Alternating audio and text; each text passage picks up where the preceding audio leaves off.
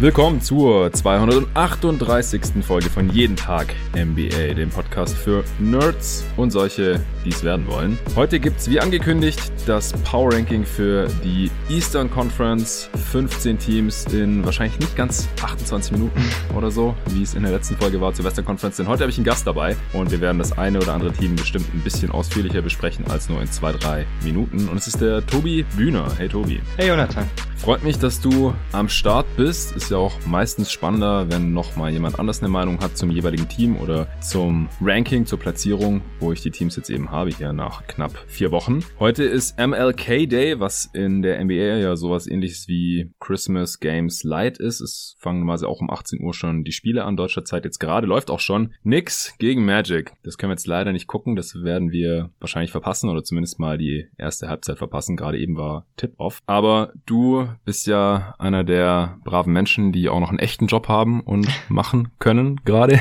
Und deswegen konnten wir eben erst jetzt anfangen mit der Aufnahme. Also, was auch immer heute hier passiert, sowohl in diesem Spiel als auch noch in den anderen frühen Spielen, das können wir leider nicht mehr berücksichtigen. So ist es halt, wenn ich mit Gästen aufnehme und das dann erst abends ist und bis das dann auch viele anhören, erst am nächsten Morgen, dann waren vielleicht auch schon nochmal Spiele. Dieses eine Spiel ist dann halt jeweils beim Team nicht berücksichtigt. So ähnlich war es ja auch gestern bei den Teams der Western Conference. Ich hoffe, die Pots sind trotzdem interessant, sollen ja auch einen Überblick geben über das, was jetzt in den ersten Wochen schon passiert ist und dann bei den künftigen Power Ranking Updates eben immer was in den letzten zwei, drei Wochen so in dem Rhythmus ist es geplant. So habe ich es ungefähr umgesetzt in der letzten Saison, was da dann eben so passiert ist, damit alle Hörer so ungefähr auf dem Laufenden bleiben können, was in ihrer Lieblingsbasketballliga so geschieht. Ja, Tobi und ich, wir haben uns beide Gedanken gemacht zur Eastern Conference, zu allen 15 Teams. Ich habe alle natürlich durchgerankt und es hat sich auch ein bisschen was getan im Vergleich zu vor der Saison. Wir wollen hier natürlich immer noch nicht über überreagieren, aber wenn hier Teams auf einmal doch besser aussehen oder auch schlechter aussehen, als wir das vor der Saison erwartet haben, dann wollen wir das heute hier schon auch zugeben und dann eben gegebenenfalls auch entsprechend reagieren. Tobi, hast du auch ein Ranking gemacht jetzt? Ja,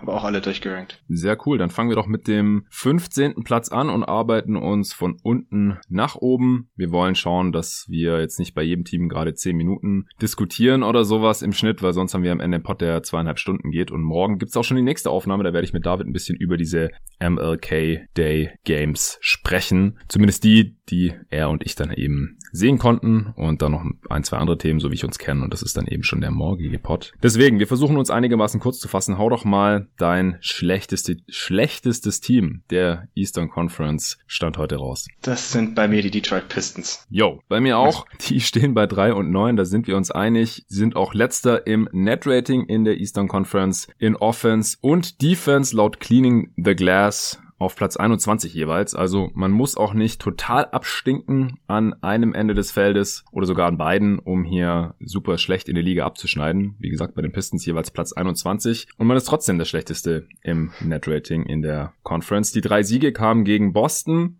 Da hatten wir ja schon mit David kurz drüber gesprochen in diesem Back-to-Back -Back gegen Boston. Als die Pistons zweimal gegen die Celtics ran mussten, haben sie eins gewonnen, eins verloren. Dann haben sie noch gegen meine Phoenix Suns gewonnen, letztes Wochenende nach Overtime. Und jetzt jetzt letztes Wochenende auch noch mit 10 Punkten gegen Miami. Das waren die drei Siege. Ansonsten sind die Pistons verhältnismäßig fit, was das Roster angeht. Nur Killian Hayes fällt jetzt noch länger aus wegen seiner Hüftverletzung. Da müssen wir mal schauen. Er hat sich da im Hüftgelenk im Spiel verletzt. Äh, inwiefern, also ich denke, er kann schon nochmal davon zurückkommen. Auch wenn also Thomas eben mit so einer ähnlichen Verletzung, also das ist nicht im Spiel passiert, sondern ist dann eher so eine ähm, Ermüdungserscheinung gewesen im Verlauf der Karriere. Ich glaube, Wilson Chandler auch. Und äh, Killian Hayes relativ seltener Fall, dass er sich im Spiel dort im Hüftgelenk verletzt hat. Ich äh, habe mich auch schon mal näher mit der Verletzung beschäftigt, da das bei mir auch schon mal vermutet wurde, war dann zum Glück doch nicht so. Äh, ich denke, dass er in, in seinem Alter und in dem Fall dann da doch nochmal zurückkommen kann diese Saison. Die Frage ist halt nur wann. Er ist jetzt aktuell weak to week, was schade ist. Wir werden jetzt erstmal nicht mehr spielen sehen können. Äh, ansonsten hat niemand mehr als drei Spiele verpasst bei den Pistons. Äh, Derrick Rose zwar auch und ohne Hayes und ohne Rose wird's dann schon relativ schnell dünn da im im Playmaking. Aber ansonsten wurden die Pistons bisher zum Beispiel von äh, Corona verschont, ganz im Gegensatz zu vielen anderen Teams, zu denen wir hier gleich auch noch kommen werden. Was ist denn dein Take noch zu den Pistons, Tobi? Ja, ich habe eigentlich auch immer nur aus einem einzigen Grund die Detroit Pistons geguckt und das ist Killian Hayes. Das ist jetzt sehr schade. Ähm, Ich habe es gehört, er fällt vier bis sechs Wochen aus mit der konventionellen Rehab, wenn das funktioniert. Und mhm. wenn nicht, dann müssen sie operieren und er wäre raus bis zur nächsten Saison. Das wäre für ihn natürlich extrem bitter, wenn er so ein Jahr Reifephase komplett überspringen müsste, weil man hat in den ersten Spielen halt auch gemerkt, dass er das dringend brauchen könnte. Ja. Also es kann für die Pistons spielerisch vielleicht sogar eher ein Vorteil sein, dass er jetzt gerade nicht mehr spielt, aber mhm. an der Position, wo die Pistons sind, interessiert sie das halt eigentlich sowieso nicht, wenn wir ehrlich sind. Ja. Das geht halt hauptsächlich darum, dass man irgendwie Gutes sehen kann von den jungen Spielern. Und Hayes war am Anfang, also es sah wirklich nicht gut aus, wobei ich auch sagen muss, ich finde den Abgesang teilweise gerade schon wieder ein bisschen übertrieben. Es ist halt ein, Komplett. ist halt ein junger Rookie Point Guard, der erstmal sich in der Liga zurechtfinden muss. Man hat die Defense hat meiner Meinung nach schon recht gut funktioniert von ihm. Das Playmaking war auch schon in Flashes da und auch der, mhm. der Jumper sah eigentlich schon ganz solide aus. Von der Form her auf jeden Fall besser als das, was wir vorher von ihm gesehen haben. Und ich würde ihn jetzt auf meinem Board deswegen irgendwie nicht weit runterschieben. Höchstens vielleicht deshalb, weil ein anderer Spieler besser aussieht, als ich das bisher erwartet habe. Ja. Ähm, aber dazu kommen wir vielleicht auch später noch. ja. Aber ansonsten muss ich jetzt sagen, habe ich die Pistons eher weniger verfolgt Jeremy Grant ist natürlich bisher weiter überraschend stark. Ja. Ähm, Blake Griffin sieht weiter eher ziemlich dann aus, nimmt eigentlich nur noch Dreier und trifft die auch nicht sonderlich toll und gar keine Abschlüsse mehr am Ring. Das eigentlich so ziemlich alles, was mir schon zu den Pistons aufgefallen ist. Ja, ich denke auch, das sind so die drei größeren Storylines. Hayes jetzt erstmal verletzt, Jeremy Grant aktuell Frontrunner für den Most Improved Player höchstwahrscheinlich. Mittlerweile ist, wir hatten ihn hier im Pod ja auch schon mal angesprochen, als es um die Pistons ging, bei 24,8 Punkten pro Spiel angekommen.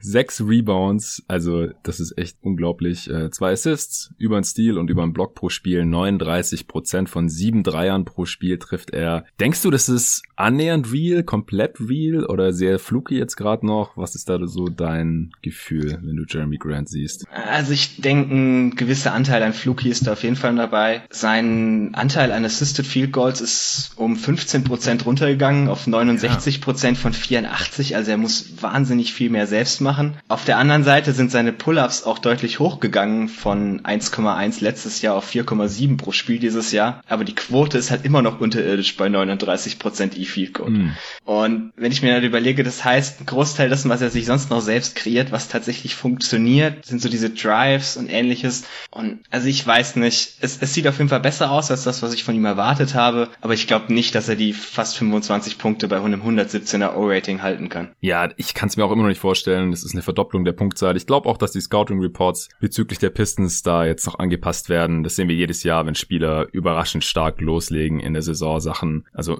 vor allem Zahlen auflegen, die wir so noch nie gesehen haben, dann äh, leicht sich das dann doch meistens noch ein bisschen nach unten an, regressiert zur Mitte zurück. Sowieso bei diesen krassen Quoten. Auch seine Freiwurfquote 85 Prozent auf einmal. Das ist so heftig. Also, wenn das alles wirklich real ist, dann ist das eine der heftigsten Verbesserungen, die wir je gesehen haben in dieser Liga. Und das kann ich noch nicht ganz glauben. Also ich würde nach wie vor eher davon ausgehen, dass er vielleicht unter 20 Punkten pro Spiel landet am Ende. Vielleicht auch knapp drüber, aber 25 Punkte pro Spiel, das kann ich mir am besten nicht vorstellen. Vor allem, weil die Defenses sich ja auch eigentlich wirklich auf ihn konzentrieren können. Die Pistons haben keine großartigen anderen Scoring Threats mehr. Black Griffin macht noch knapp 14 Punkte pro Spiel wie du gerade schon angerissen hattest. Ja, das ist schon richtig krass. Okay, dann äh, würde ich sagen, reicht es auch schon zu den Pistons. Kommen wir zum vorletzten Platz im Power Ranking der Eastern Conference. Wen hast du da stehen? Da habe ich die New York Knicks. Ich auch. Da sind wir uns dann anscheinend auch einig. Also die beiden Teams haben jetzt bei mir im Vergleich zu vor der Saison die Plätze getauscht. Da hatte ich die Knicks auf 15, die Pistons auf 14. Und das liegt jetzt in erster Linie daran, dass die Knicks auch besser gespielt haben als die Pistons, aber halt auch schon drei Siege mehr haben. Also stehen halt schon bei 6 und 8, doppelt so viele Siege wie die Pistons. Die kann ihnen keiner mehr wegnehmen. Zehnter im Net-Rating in der Eastern Conference, das glaube ich ihnen nach wie vor nicht so ganz. Die Offense ist schon katastrophal schlecht, drittschlechteste Offense, obwohl sie ihre drei am Anfang ja unendlich gut getroffen haben. Das heißt, es könnte sogar noch weiter runtergehen. In der Defense sind sie immer noch auf Platz 6 jetzt unter Tom Thibodeau. Das ist ziemlich krass. Sie hatten jetzt fünfmal in Folge verloren bis zum Wochenende. Und dann haben sie die sehr, sehr zahnlosen Celtics ja am Sonntag geschlagen mit 30 Punkten. Richtige Klatsche. Äh, bei diesen fünf, Vol fünf Niederlagen in Folge haben sie aber die ersten drei Spiele nicht mal 90 Punkte geknackt in Folge. Ich weiß nicht, wie lange es das nicht mehr gab in dieser Liga. äh, Nilikina ist jetzt schon einige Spiele wegen Knieproblem, Knieproblem raus. Burks hat nur drei Spiele machen können, fehlt seither. Ich glaube, der ist übel umgeknickt. Und Obi Toppin, ihr Top-Pick dieses Jahr, hat äh, ja auch einige Spiele verpasst und ist jetzt seit kurzem erst zurück, hat erst vier Spiele gemacht, macht jetzt gerade sein fünftes. Aber ansonsten sind die Knicks bisher eigentlich verschont geblieben. Also ihre Rotation konnte weitestgehend alle Spiele absolvieren bisher. Wieso hast du jetzt die Knicks, obwohl sie äh, bei 6 und 8 stehen, trotzdem auf dem vorletzten Platz noch in der Conference? Ja, ich fand den positiven Start etwas overhyped, auch so mit diesem ganzen Tom Thibodeau hat denen jetzt eine defensive Identität gegeben und ähnliches. Weil, wenn man sich mal genauer anguckt, was so das Team ausmacht, warum sie Sechster in der Defense sind, sehen wir da ein riesiges Problem. Und zwar die Gegner treffen die niedrigste Quote der gesamten Liga von Downtown gegen sie. Also die treffen ja. nur 31,3 Prozent ihrer Dreier. Immer noch, ja. Zum Vergleich, letztes Jahr das niedrigste war Toronto mit mehr als vier Prozent mehr. Und es ist einfach nicht möglich, eine gegnerische Dreierquote derartig stark zu beeinflussen, dass sie auf so einen Wert runtergehen würde. Also wir haben ja letztes Jahr bei den Raptors immer wieder darüber diskutiert, was sie tun, um irgendwie die gegnerische Dreierquote so ein bisschen runterzudrücken mit diesen harten Closeouts etc., mit den vielen langen Athleten. Und bis zu einem gewissen Grad machen die Knicks das auch, also laufen auch sehr harte Closeouts, aber einfach in dem Maße, wie wir das jetzt sehen, funktioniert das nicht. Und muss sich halt überlegen, sie lassen die fünftmeisten Dreier der Liga zu. Und wenn wir einfach nur davon ausgehen, dass irgendwie ihre, die gegnerische Dreierquote auf diese 35 Prozent ansteigt, was ja immer noch der letzte Jahr niedrigste Wert der ganzen Liga war, mhm. dann hieße das halt, die Gegner treffen so anderthalb bis zwei Dreier mehr pro 100 Possessions. Hm. Und damit wäre die Defense plötzlich nur noch 20. Ja, dann kassieren sie halt so sechs Punkte mehr pro Spiel, wenn sie zwei genau. Dreier pro Spiel mehr kassieren. Genau. Und dann wäre das Net-Rating halt plötzlich auch irgendwie das dritt- oder viertschlechteste der Liga. Und ja. was man halt dazu sagen muss, jetzt, dann kam, ich habe dazu ja schon mal etwas längeren Twitter-Thread geschrieben, wo dann auch die Kommentare dazu kamen, ja, viele Dreier zuzulassen ist ja gar nicht unbedingt schlecht, hat man ja letztes Jahr bei den Bucks und den Raptors gesehen. Das ist prinzipiell richtig. Es geht nur darum, was nimmst du dafür im Gegenzug weg? Und mhm. die Bucks und die Raptors haben halt dafür immer verhindert, dass die Gegner Abschlüsse am Korb nehmen, was die Knicks aber auch überhaupt nicht tun. Also sie lassen die zweitmeisten Abschlüsse am Ring zu. Und mhm. mit dem defensiven Shotmix kann man in der modernen NBA einfach keine überdurchschnittliche Defense haben, meiner Meinung nach.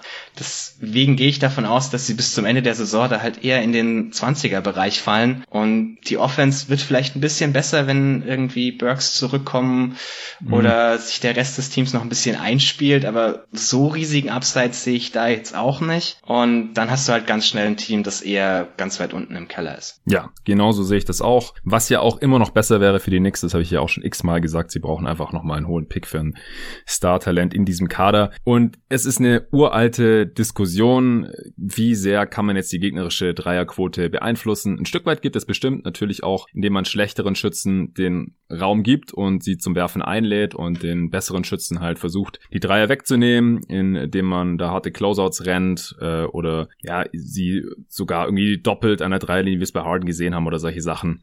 Aber was ich ein ganz mieses Argument finde, ist halt schon mal selber Basketball gespielt. Natürlich macht das einen Unterschied. Und das ist halt klar. In vielen mache ich den Pod hier auch immer wieder, auch mit anderen Jungs, mit denen ich schon gezockt habe und so, dass man sich irgendwie vergleicht, wenn man selber schon mal gespielt hat und die Situation kennt und denkt, ah ja, hier, das äh, funktioniert so und so. Aber es gibt einfach auch Situationen, da sollte man sich nicht, nicht mit NBA-Profis vergleichen. Und das ist halt bei solchen Geschichten. Also es ist einfach ein Unterschied, ob man auf dem Freiplatz irgendwie wirft und dann kommt ein Closeout und dann schmeißt man Airball oder sowas. Und das hier sind halt NBA-Profis. Und da ist es halt so, wenn man NBA-Spiele schaut, dann sieht man das ja auch. Wenn die halt ein bisschen Daylight haben und einigermaßen gute Shooter sind, dann feuern die das Ding weg. Und wenn er nicht gerade geblockt ist, dann hat er halt auch eine ganz gute Wahrscheinlichkeit, dass der reingeht. Und äh, auch hier, also wenn man halt wirklich selber mal gespielt hat und dann auch mit wirklich richtig krassen Shootern schon gespielt hat oder gegen die. Und ich zum Beispiel habe in meinem Leben mit zwei richtig guten Shootern schon gespielt oder mit denen äh, die verteidigt oder mit denen trainiert. Äh, der eine war, als ich äh, meinen Grundwehrdienst gemacht habe, das gab es früher noch vor, vor elf Jahren. 2009 äh, war ich neun Monate bei der Bundeswehr und äh, in, in der Kaserne dann hatten wir, da gab es so eine Halle äh, von, von den Amis noch aus den 50ern, gab es nicht mal eine Dreilinie, aber da habe ich dann trotzdem äh, immer gegen einen äh, Shooter One-on-One -on -One gezockt, der in der Oberliga, ich glaube, irgendwie fünf Treffer pro Spiel hatte oder so. Äh, und mit dem habe ich da richtig viele One-on-One -on -One gezockt und weil der nicht so richtig gegen mich zum Korb gekommen ist, hat er trotzdem, obwohl es nur zwei Punkte gegeben hat im One-on-One-Game, also anstatt drei, weil es halt keine Dreilinie gab, ständig halt Jumper gegen mich genommen. Und bei dem war es halt auch so, ich konnte dem die Hand ins Gesicht strecken, wie ich wollte. wenn der den Wurf losgekriegt hat, dann war der halt zu einem guten äh, Prozentsatz da drin im Korb. Ja? Und so ist, und bei NBA-Spielern ist es halt nochmal viel, viel krasser. Ja? Also wenn du halt nicht verhinderst, dass sie den Wurf nehmen, also quasi die Attempt Rate drückst als Defense, das kannst du einigermaßen konstant machen. Dann, wenn der Wurf halt mal in der Luft ist, dann kann man ja mal Pause drücken und überlegen, geht der jetzt rein oder nicht, einfach anhand der Defense. Und der Unterschied ist einfach nicht so super riesig. Und das Ganze kann man ja auch noch statistisch wissenschaftlich untersuchen, was natürlich irgendwelche Nerds schon längst gemacht haben. Und da zeigt sich halt auch, wenn die gegnerische Dreierquote großartig beeinflussbar wäre, dann würde sich das ja wiederholen lassen mit denselben Lineups über riesige Sample Sizes. Und das ist halt nicht der Fall. Das fluktuiert halt immer noch relativ stark. Über mehrere Saisons zum Beispiel sieht man, das Team hat eine sehr niedrige Dreierquote zugelassen in der einen Regular Season und dann in der nächsten, da schaffen sie das nicht mehr, obwohl sich das Personal nicht großartig geändert hat. Woran liegt's dann? Ja, einfach daran, dass es fluky ist und man es nicht großartig beeinflussen kann. Und deswegen finde ich diese Diskussion halt immer ein bisschen müßig, weil es halt irgendwie so ein bisschen äh, gegen die Intuition geht als Basketballer, weil man denkt, ja, bei mir auf dem Freiplatz oder im Verein oder so, wenn mir da eine Hand ins Gesicht streckt, dann treffe ich auch schlechter. Aber es sind halt NBA-Spieler. Ja, das ist halt nochmal noch mal ein ganz anderes Niveau. Und da lässt sich dieser Effekt halt nicht in diesem Grade nachweisen, dass man halt sagen kann, hey, die Knicks, die lassen so eine niedrige Dreierquote zu, guck dir mal die Closeouts an. Das können die halten. Die Geschichte hat halt gezeigt, dass sie es nicht halten werden können. Und deswegen müssen wir davon ausgehen, dass die Defense hier noch ein Stück weit einbrechen wird und eben nicht auf Rang 6 bleiben wird. Ja, das war eins der Themen, das äh, wir uns vorher auch notiert hatten, weil ich jetzt auf Twitter halt gesehen hatte und ich überlege dann immer so, soll ich da jetzt einsteigen oder spare ich mir die Zeit und dann packen wir das irgendwie in den nächsten Pod rein und äh, dann ist es, haben mehr Leute was davon und ich finde es auch oft ein bisschen müßig auf Twitter zu, zu diskutieren mit diesen limitierten Zeichen pro Tweet, dann macht man da ewig lange Threads und am Ende lesen die vielleicht nur 20 Leute und im Pod hören halt noch ein paar mehr zu. Dann würde ich sagen, kommen wir zu Platz 13. Da habe ich die Cleveland Cavaliers stehen. Okay. Genauso wie vor der Saison. Und du? Hab ich nicht. Ich habe die Chicago Bulls auf 13. Ah, interessant. Die habe ich noch ein bisschen weiter oben. Ja, die Cleveland Cavaliers, die hatten ja auch einen relativ heißen Start, stehen jetzt Stand heute bei 6 und 7, also nur ein Spiel unter 500. Aber vom Netrating her sind sie damit nur knapp vor den Detroit Pistons auf Platz 13 in der Eastern Conference und sie haben die schlechteste Offense der gesamten Liga und ironischerweise die zweitbeste Defense. Ich glaube, die hatten zu irgendeinem Zeitpunkt sogar die beste Defense ja, und lange. die schlechteste Offense gleichzeitig letzte Woche, ja. Das äh, sieht man auch relativ selten. Jetzt ist die Frage, was ist hier wirklich real an der ganzen Geschichte? Und äh, liegt jetzt eher an den Cavs, dass du die Werte oben hast oder an den Bulls, dass du die als noch schlechter siehst? ähm, eine Misch bisschen eine Mischung aus beidem. Also ich habe okay. ich habe die Cavs auf 11. Also ich habe noch ein noch ein Team dazwischen drin tatsächlich. Ja, ich, ich dann auch. Ich habe die Bulls auf 11. Ah, okay. Wahrscheinlich dann dasselbe.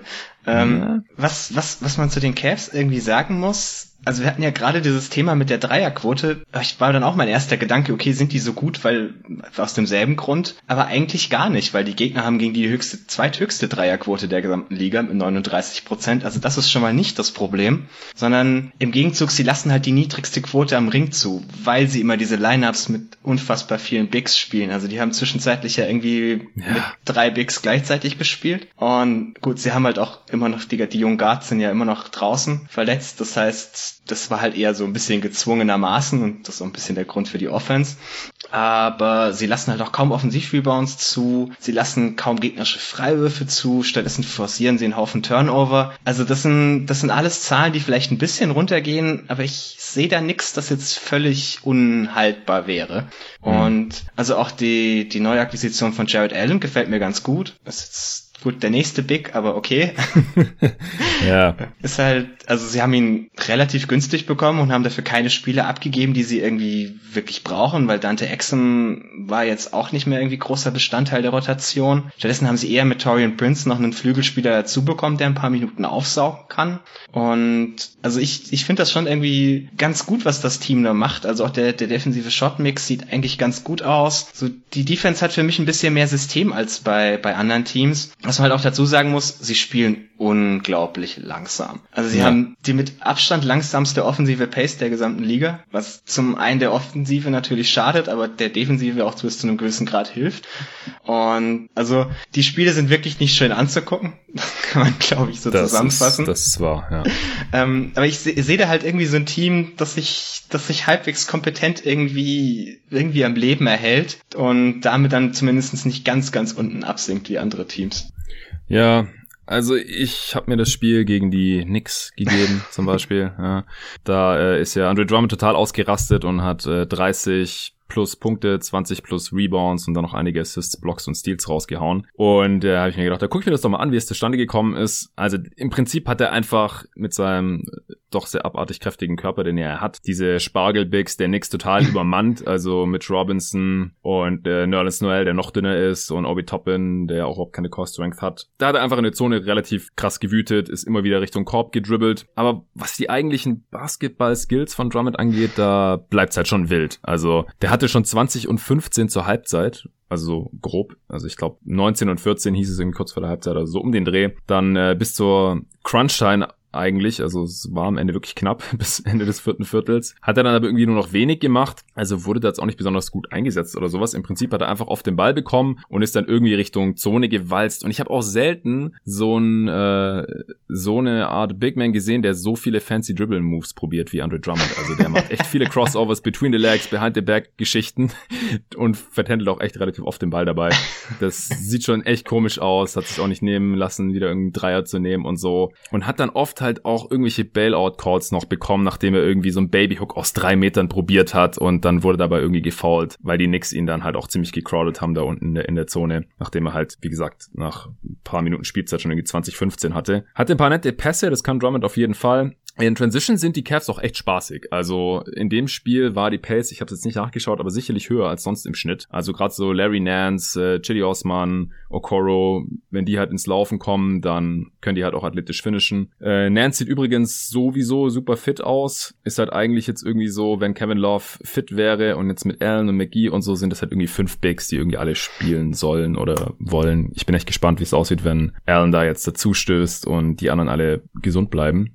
Äh, Okoro gefällt mir, na, gefällt mir nach wie vor halt natürlich erstmal defensiv und was er athletisch so zeigt. Äh, ja, Cleveland muss gerade ohne Point Guard spielen, das hast du gerade auch schon angesprochen. Das ist sicherlich ein großer Grund, wieso sie auf Platz 30 sind, aber selbst bis Sexton sich verletzt hat, waren sie auf Platz 28 in der Offense oder so. Aber ist schon hart jetzt gerade. Also die haben echt keinen einzigen spielbaren Point Guard gerade. Allgemein sind sie auch so ein Team, das ziemlich gebeutelt ist äh, jetzt, ähm, was Verletzungen angeht. Jetzt nicht von äh, Corona-Protokollen oder Fällen, sondern was haben wir alles? Äh, Colin Sexton hat eine Knöchelverletzung, Garland eine Schulterverletzung, die sind Day-to-Day, -Day, aber haben jetzt beide schon ziemlich lang gefehlt. Ich glaube, über eine Woche. Kevin Love hat sich ja direkt zu Beginn der Saison wieder in der Wade verletzt, der fährt länger aus. Äh, Dylan Windler nach wie vor Handverletzung, fährt länger aus. Der Levedova, der der dritte Point Guard im Kader wäre, theoretisch ist länger mit einer Rückenverletzung draußen. Äh, Torian Prince und Jared Allen haben jetzt natürlich noch nicht gespielt nach dem Trade, das werden sie wahrscheinlich jetzt bald tun. Und Kevin Porter Jr. hatte gefehlt, aus persönlichen Gründen, hieß es immer. Der hatte ja auch Probleme äh, mit dem Gesetz in der Offseason und man wusste nicht so genau,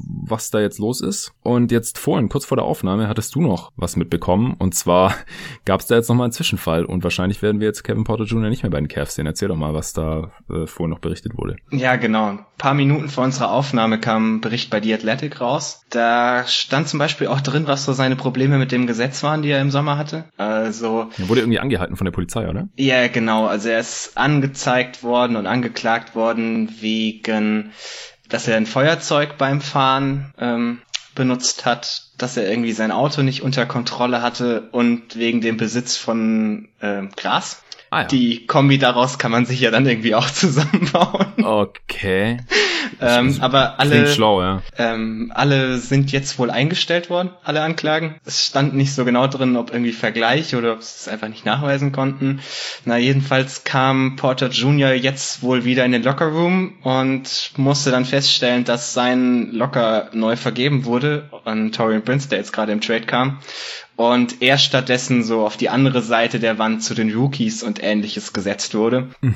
und hat das nicht so toll aufgenommen, sondern ist stattdessen total ausgerastet. Dann kam erstmal der GM der Cavs, Kobe Altman, dazu mhm. und irgendwie von dem hat er sich schon nicht beruhigen lassen, sondern den nur noch angeschrien hat dann irgendwann angefangen mit Essen durch die Gegend zu werfen. Und dann kam noch der, der Coach der Cavs dazu und irgendwie mit dem hat er sich auch noch angelegt. Und also die ganze Geschichte war ein bisschen wirr, war ein bisschen God. wirr.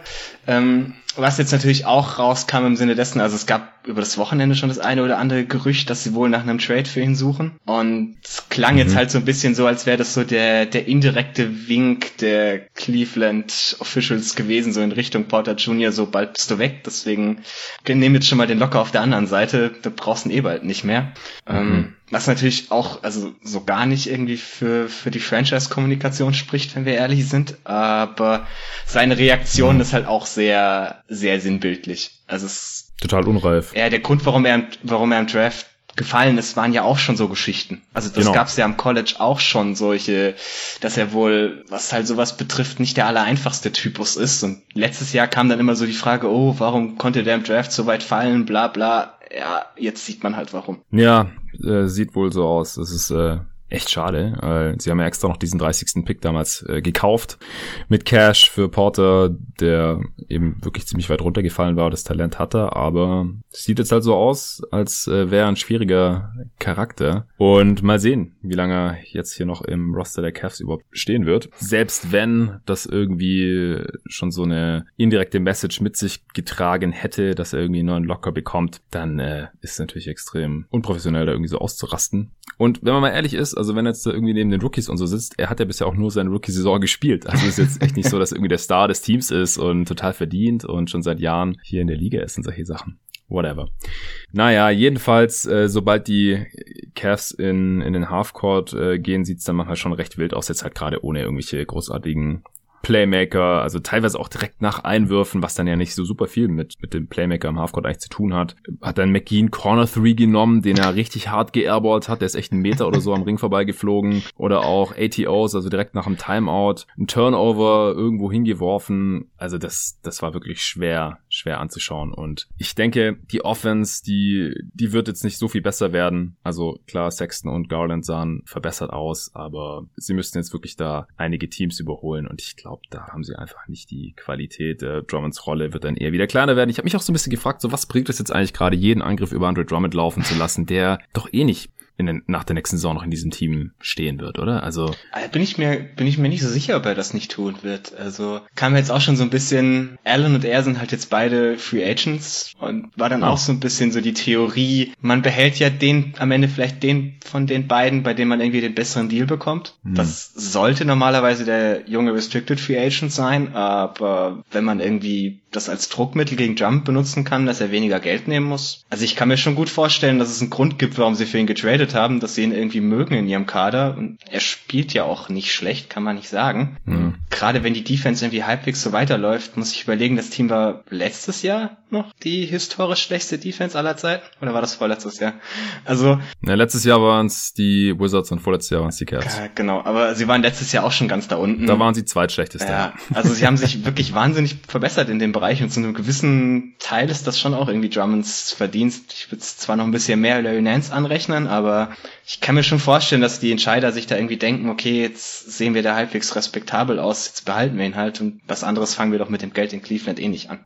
Ja, also ich hatte auch mal geschaut, äh, ob die Defense mit Drummond auf dem Feld überhaupt besser ist. Da vor zwei Wochen war es noch nicht der Fall, jetzt ist es äh, langsam so. Dass Defense mit Drummond auf dem Feld tatsächlich auch besser ist, als wenn er nicht spielt. Das spricht dann wenigstens ein bisschen mehr für ihn. Aber ja, ich glaube jetzt nicht, dass es nur an ihm liegt. Ich finde, es sieht auch einfach nicht so aus, wenn man dieses Team spielen sieht. Äh, Larry Nance ist mir da als Defender noch deutlich positiver aufgefallen. Aber ich, ich glaube auch einfach nicht, dass sie dieses Niveau halten können werden. Spätestens, wenn Love wieder mehr spielt.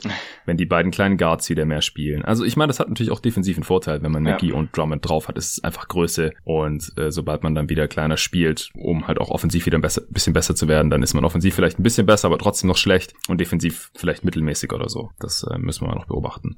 Aber ich habe jetzt hier noch nichts gesehen, warum ich denke, dass die Cavs am Ende der Saison weiter oben sind, als ich das vor der Saison erwartet hatte. Deswegen auf Platz 13. Wir müssen uns ein bisschen kürzer halten bei anderen Teams. Jetzt haben wir echt 10 Minuten im Schnitt pro Team ungefähr gebraucht. Und dann wird das viel zu lang. Orlando Magic habe ich auf 12. Ich auch. Okay, dann haben wir da tatsächlich dasselbe Team. Stehen zwar bei 6 und 7, hatten ja wieder einen sehr guten Start, aber haben das schlechteste Net-Rating in der Eastern Conference, aktuell noch schlechter als die Pistons, weil 23. in der Offense und nur noch 20. in der Defense, was ja immer so ein bisschen ihr Steckenpferd war. Die letzten zwei Wochen über stehen sie sogar bei minus 10,3, was das schlechteste Net-Rating letzte Saison gewesen wäre. Also ich glaube jetzt nicht, dass sie so mies sind auf einmal. Sie sahen auch gegen die Nets streckenweise gar nicht so schlimm aus am Samstag. Aber weil halt offensiv gar nichts mehr geht, jetzt halt auch ohne Markel Fultz, der die restliche Saison ausfallen wird und out for season ist mit seinem Kreuzbandriss und halt auch sechs anderen Typen, die gerade noch verletzt ausfallen auch wieder nichts Corona-mäßiges, sondern einfach Sportverletzungen. Amino und Isaac sind ja länger draußen mit Knieverletzungen. Also Isaac die gesamte Saison. Äh, Fournier hat jetzt wegen einem Rückenproblem gefehlt. Okiki fällt mehrere Wochen aus wegen einer Kniegeschichte. Carter Williams fehlt wegen einer Fußgeschichte. Und Mo Bamba, ach doch, Mo Bamba, äh, der hatte Corona und fehlt auch gerade aktuell wegen Medical Protocols. Ich weiß nicht, ob der wieder irgendwie Kontakt hatte oder so.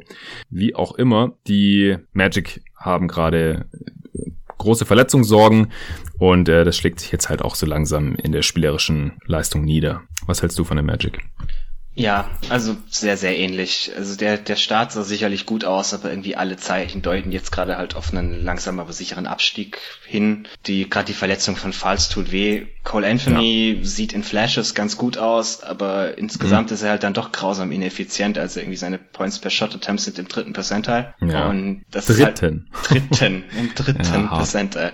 Also er trifft bisher auch irgendwie weder den Dreier noch den Midrange Jumper so wirklich gut und das, das sind alles so Dinge, also es sieht irgendwie flüssig aus, wenn er den Wurf nimmt. Bei beim Mitteljumper geht's sogar, der, die Dreierquote ist nur wirklich nicht gut. Und das ist, führt halt alles am Ende irgendwo dazu, dass das einfach, ist halt ein Rookie. Rookie-Playmaker hatten wir ja gerade schon ja. mal, von denen darfst du einfach er nicht ist, zu viel erwarten. Er ist noch kein Starter bei einem Playoff-Team nee, nee, oder so. Also das, ein, das Einzige, was das Team bisher irgendwie am Leben hält, ist halt Vucevic. Der spielt eine richtig, richtig starke Saison. Eine 21% mhm. Assist Percentage, 7% Turnover Percentage, beides irgendwie im 90. Percentile für ein Big ist. Ohne mhm. den würde die Offense komplett zusammenbrechen. Und ich könnte mir halt vorstellen, dass man für den vielleicht irgendwie einen Trade-Partner findet und dann sind die Magic halt absoluter Tanking-Kandidat. Ja, meinst du, dass den jemand will? Also so wie er bisher spielt, kann ich mir das gut vorstellen. Ja, aber es ist halt nicht so der beliebteste Spielertyp in der Liga, oder? Ja, aber wenn da ein All-Star Titel daneben steht diese Saison, dann ist das plötzlich sehr, sehr gefragt. Ja, also ich würde es auch nicht ausschließen. Und ja, die, die Mavs sind halt immer irgendwo so, äh, die Mavs sag ich schon, die Magic sind halt irgendwo im, im Mittelmaß gefangen, die letzten Jahre auch. Und diese Saison wäre vielleicht nochmal dann die Gelegenheit da, genau. nochmal einen hohen Pick einzusammeln, damit sie da auch irgendwann mal rauskommen. Yep. Okay, also vor der Saison hatte ich die Magic auf 11, jetzt auf 12, äh, vor allem halt aufgrund der jüngsten Ereignisse um die Verletzung von Markel Fultz. Glaube ich irgendwie nicht, dass sie da dann nochmal rauskommen.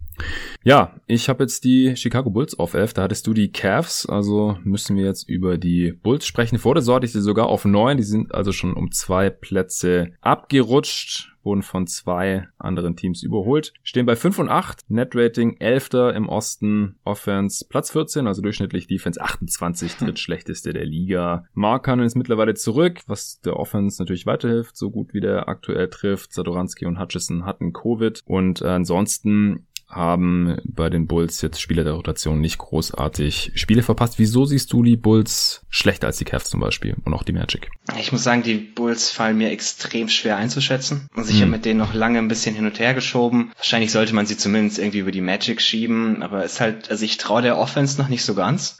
Mhm. Und weil einfach das, das Personal ist einfach, wir hatten das letztes Jahr immer mal wieder, wo es hieß, okay, es ist alles Jim Boylans Schuld. Das Personal ist offensiv einfach nicht toll. Also gerade die Starter, du hast das ja auch lange mit Arne besprochen, irgendwie passt das alles nicht so ganz zusammen und funktioniert alles irgendwie auch nicht so toll. Deswegen, ich würde eher davon ausgehen, dass sie halt an dem Ende noch ein bisschen abfallen. Man müsste meinen, dass sie dafür in der Defense besser werden, weil viel schlechter geht's ja nicht mehr.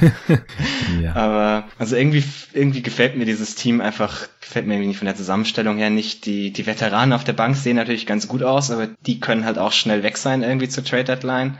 Also irgendwie, wenn ich mich, wenn ich mir Chicago angucke, es fällt mir alles immer ein bisschen schwer zu verstehen, was sie da gerade tun, so gefühlt.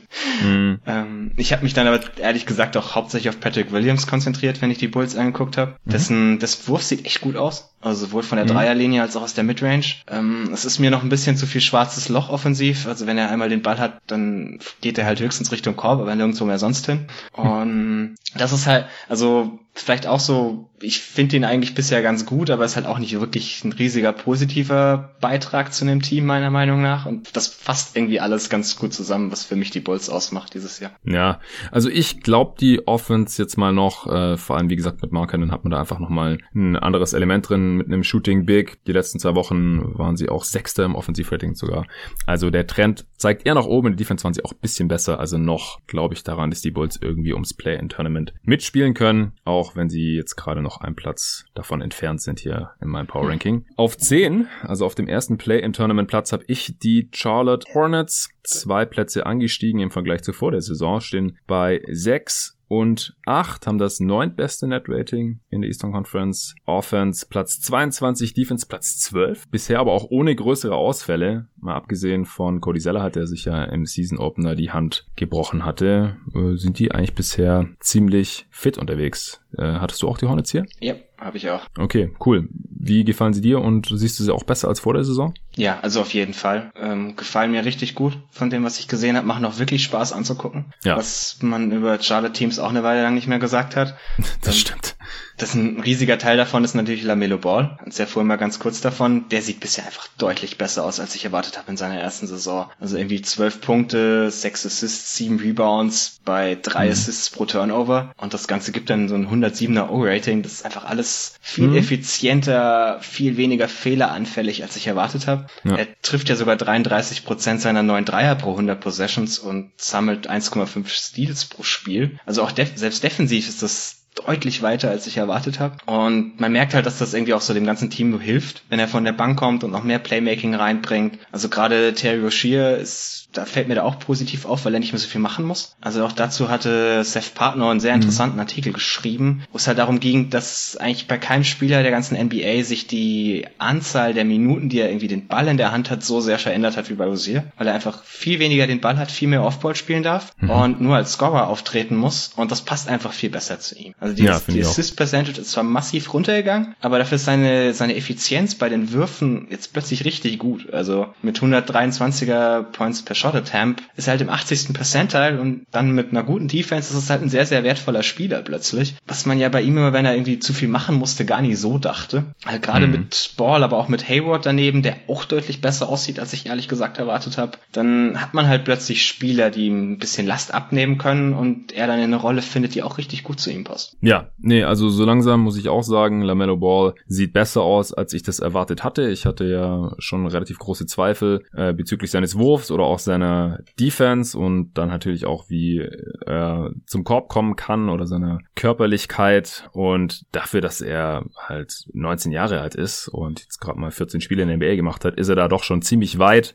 Natürlich kann man es im Endeffekt doch erst in ein paar Jahren dann beurteilen und er kommt halt auch noch von der Bank und spielt dann erstmal gegen Bankspieler in der Regel. Also er, unterm Strich ist er halt immer noch gerade ein Bankspieler bei einem Non-Playoff-Team. also da hat man dann halt auch noch andere Freiheiten oder wird halt anders behandelt, als wenn man jetzt in einem besseren Team spielt oder einfach eine, eine größere Rolle hat und hauptsächlich gegen Starter ran muss und solche Sachen. Also der Next Step wäre für mich einfach mal zu starten und ähm, klar, die, die Quoten sehen halt immer noch nicht so, so toll aus. Also er ist effizienter, als ich dachte, was äh, das Playmaking schon angeht. Da kommen nicht so viele Turnovers bei rum, wie man es vielleicht befürchtet hatte, aber er schießt halt 40% aus dem Feld, 33% seiner Dreier, hast du gerade schon gesagt, und trifft äh, 68% seiner Freiwürfe. Das liegt also schon in dem Bereich, äh, wo ich befürchtet hatte. Aber alles andere sieht bisher doch äh, ziemlich gut aus und abgesehen von Devon Graham funktionieren die äh, Hornets halt auch unterm Strich als Team noch ein bisschen besser, als ich es vor der Saison erwartet hatte und deswegen jetzt auch zwei Plätze angestiegen hier auf Platz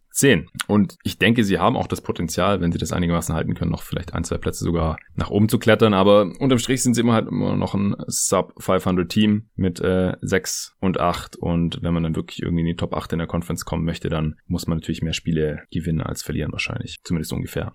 Okay, auf Platz 9 und damit einen Spot höher als vor der Saison, obwohl es eigentlich gar nicht so gut lief bisher, habe ich die Washington Wizards. Habe ich auch.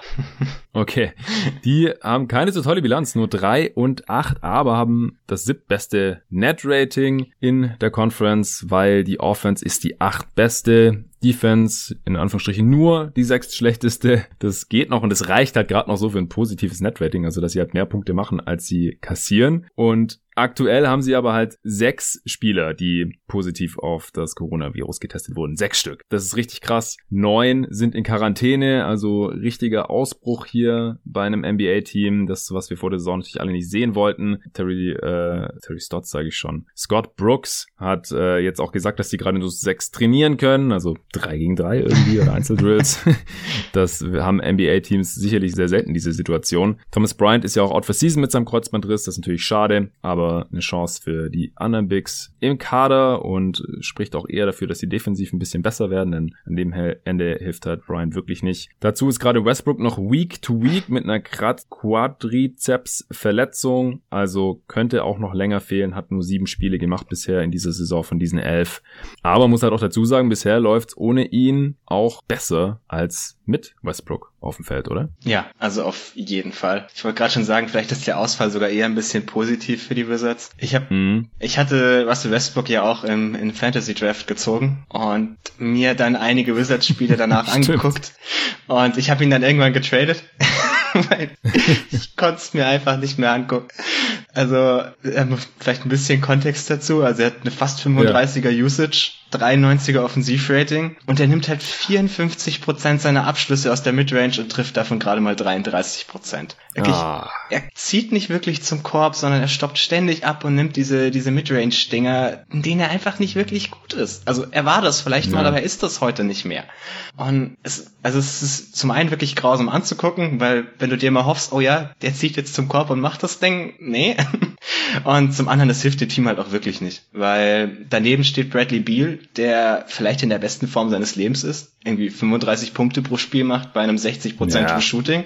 Und Krass. das Team steht halt trotzdem bereit 3-8, weil er Possessions von Beal noch wegnimmt, die der eigentlich haben könnte, was bei 35 Points per Game irgendwie schon krass zu sagen ist, aber trotzdem, man sieht irgendwie ab und zu einfach, wie Beal Offball rumsteht, gar nicht mal so krass verteidigt wird, aber Westbrook in die Midrange zieht und mit, ja, noch 17 Sekunden auf der Shotblock irgendwie so eine Midrange-Jumper nimmt und denkst, nee, mhm. komm, lass das. Und da muss man halt irgendwie sagen, mit John Wall sähe das Team wahrscheinlich besser aus. Also ja. ich ich wurde für den Take ja noch ausgelacht vor der Saison, aber also bisher drehe ich da so einen kleinen Victory Lab. John Wall ja. ist jetzt auch noch nicht toll in Houston, sieht auch ein bisschen rostig aus, muss man auch dazu sagen. Also irgendwie so 28% Usage, 102er O-Rating ist halt wirklich auch nicht berauschend. Aber, aber besser als Westbrook bisher. Zum einen das und er ist auf jeden Fall defensiv eine Klasse besser. Also Wall ja. sieht defensiv schon wieder richtig gut aus. Und das war bei Westbrook halt auch überhaupt nicht der Fall. Und deswegen muss man schon sagen, also ich glaube, den, den Trade bereuen die Wizards gerade so ein bisschen.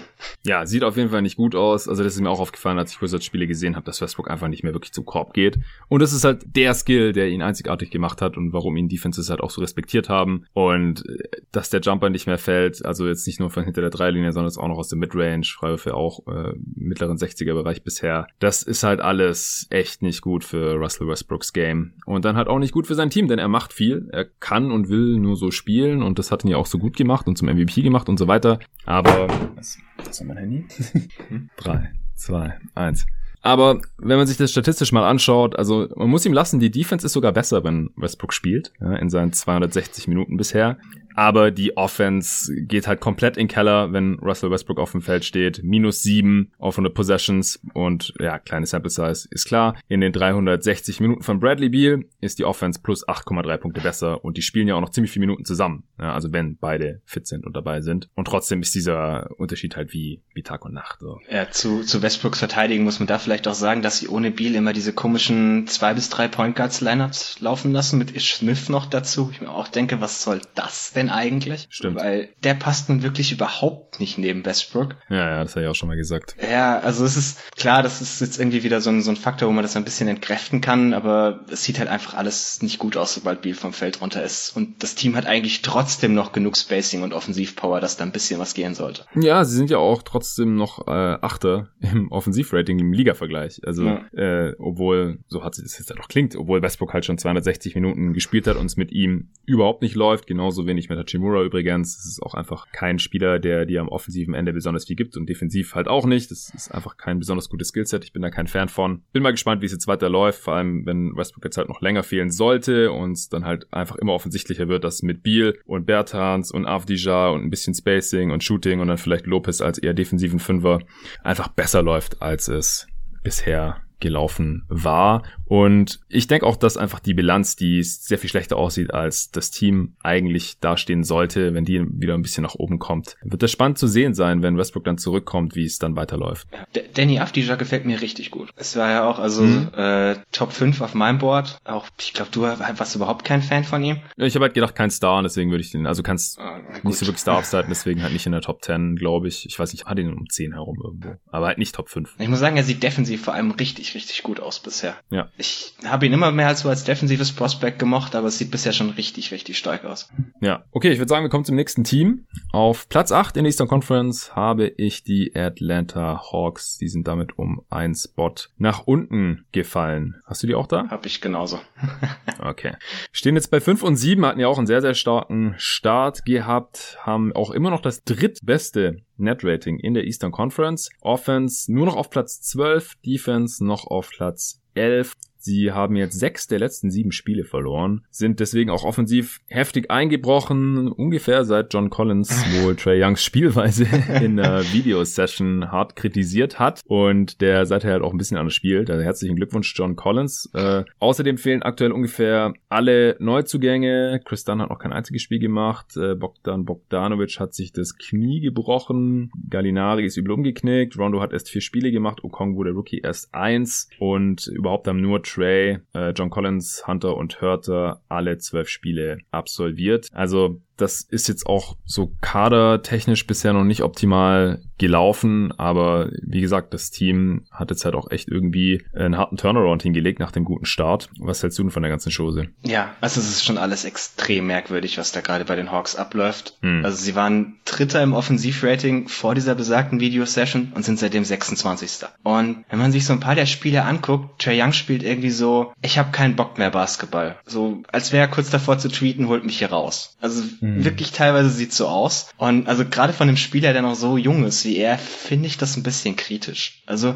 ich kann es ja verstehen, dass, äh, dass er ein bisschen angepisst war, weil er dafür kritisiert wurde, weil es eben eigentlich so gut lief und der Hauptgrund dafür, dass es so gut lief, war nun mal er. Also er hat ja. auch richtig stark in die Saison gestartet. Aber also es ist jetzt auch ein bisschen, bisschen so eine Overreaction von ihm, meiner Meinung nach. Und ich gehe davon aus, dass ja. das halt bald den Coach den Job kostet. Weil lange ja. guckt sich das kein Front Office an, so wie das gerade läuft. Ja, mal ehrlich, also wenn es wirklich der Grund sein sollte, dass der eine Teammate zum anderen was gesagt hat in äh, so einer Videosession, da musst du als Coach doch die Autorität haben zu sagen, hey, jetzt rafft euch mal, ja. äh, wir spielen so, wie ich das sage und so, wie wir gewinnen und wie wir eine Top-Offense haben. Und wenn es einem, der im Vertragsjahr ist, nicht passen sollte, aus irgendwelchen Gründen, weil er zu wenig Würfe bekommt oder was weiß ich. Aber John Collins bekommt ja auch einfachere Würfe, wenn es die gesamte Defense auf Trey Young fokussiert. Das sollte ihm eigentlich auch klar sein, dass er ohne äh, Trey Youngs äh, Zuspiele halt auch nicht so effizient sein kann. Also das, das muss der Coach im Griff haben. Das sehe ich ganz genauso. Also wenn jetzt irgendwie aus irgendwelchen team-chemischen Gründen hier die, die Offense der Hawks und damit die Saison den Bach runtergehen sollte, was ich jetzt noch nicht behaupten möchte, das müssen wir jetzt aber noch mal weiter beobachten, äh, dann muss er gehen. Also das muss er im Griff Griff haben. Das sehe ich auch so. Ja.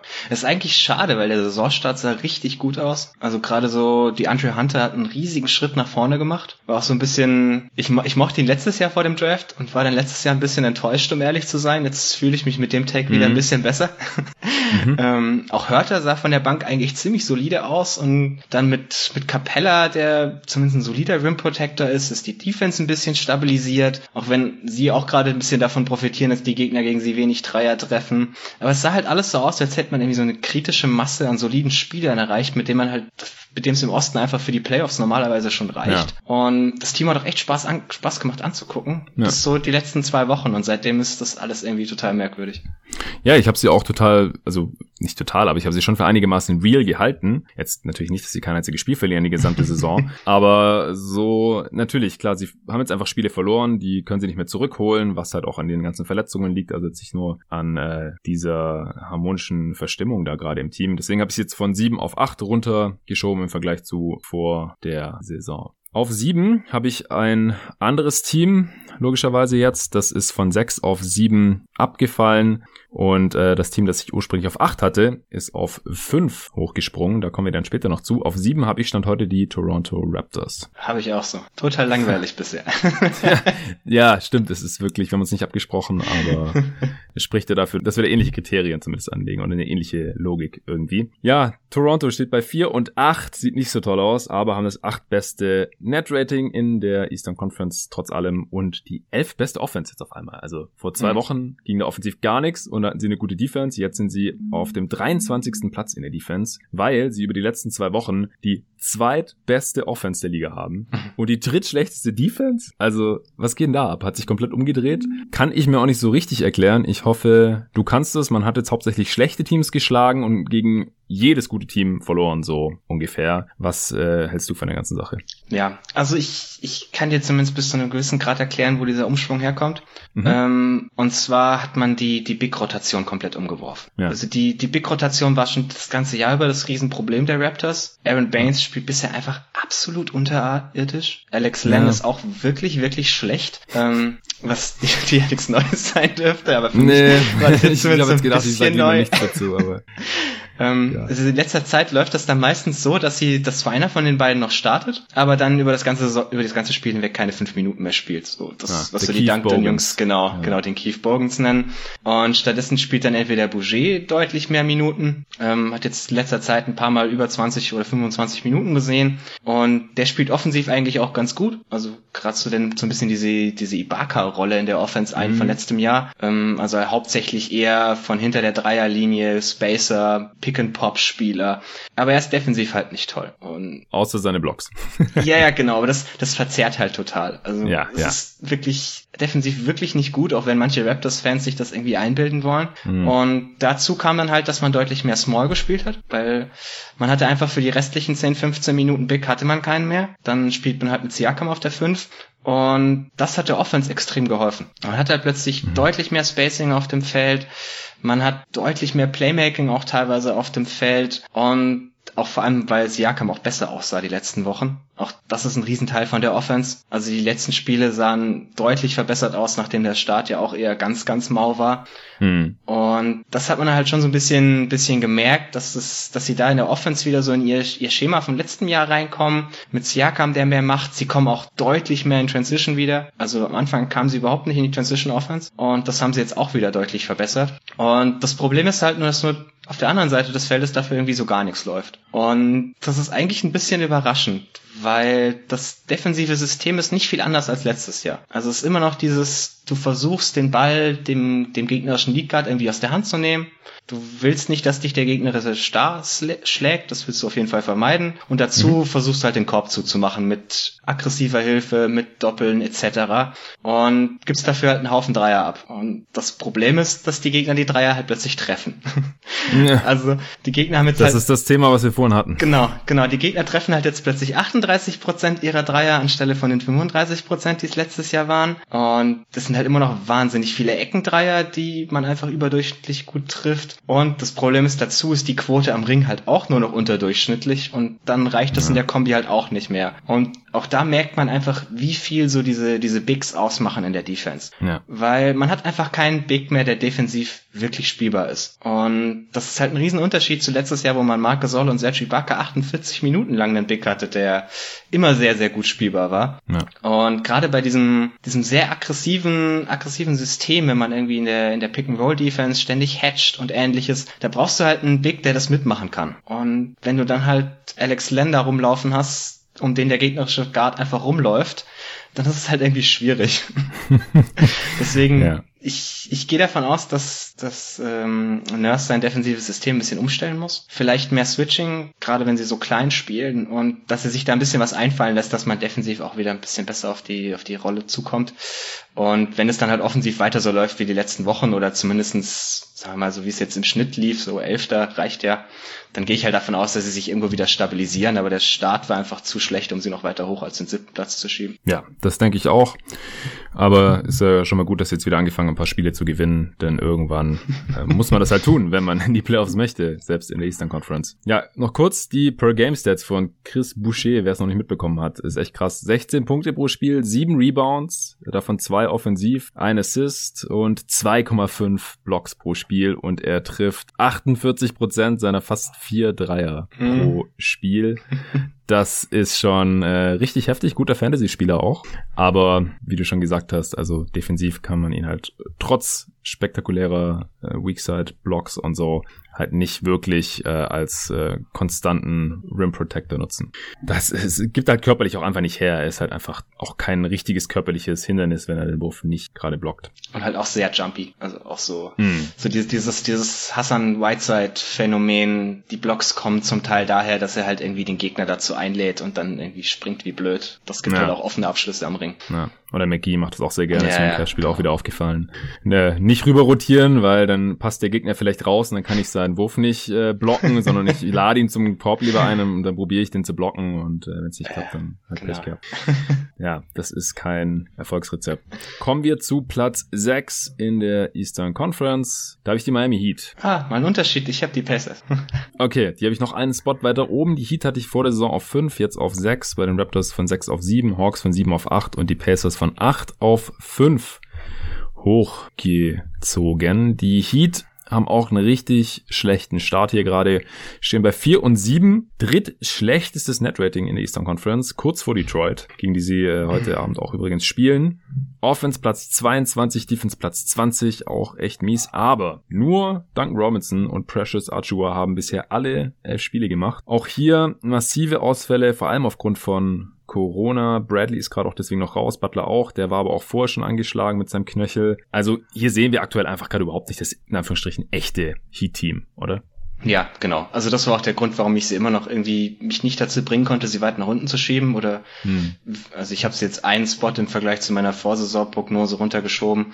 Und es ist einfach, also es ist auch so ein Team, bei dem man meiner Meinung nach diesen relativ kurzen Umschwung nach der Bubble merkt, weil sie halt Mhm. auch nicht viel Zeit off hatten. Ähm, genauso wie man das bei den Nuggets am Anfang ziemlich gemerkt hat. Aber ansonsten, ich würde dieses Team halt gerne erstmal dann bewerten, wenn ich sie irgendwie tatsächlich gesehen habe. Und deswegen, also gerade bei diesen Teams, die irgendwie hart getroffen sind, gucke ich halt weniger auf das gesamte Team, sondern eher, was sehe ich von einzelnen Spielern. Ich glaube, es ist dieses Jahr einfach wahnsinnig schwer, irgendwie ganze Teams anhand von, von Statistiken über große Sample Size zu bewerten, weil die Sample total unterschiedlich ist. Wenn halt mal, du spielst auch mal gegen Teams, die irgendwie eine Woche lang von Corona hart getroffen sind, mit diesen Back-to-Backs, wo du zweimal gegen dasselbe Team spielst, etc. Ja.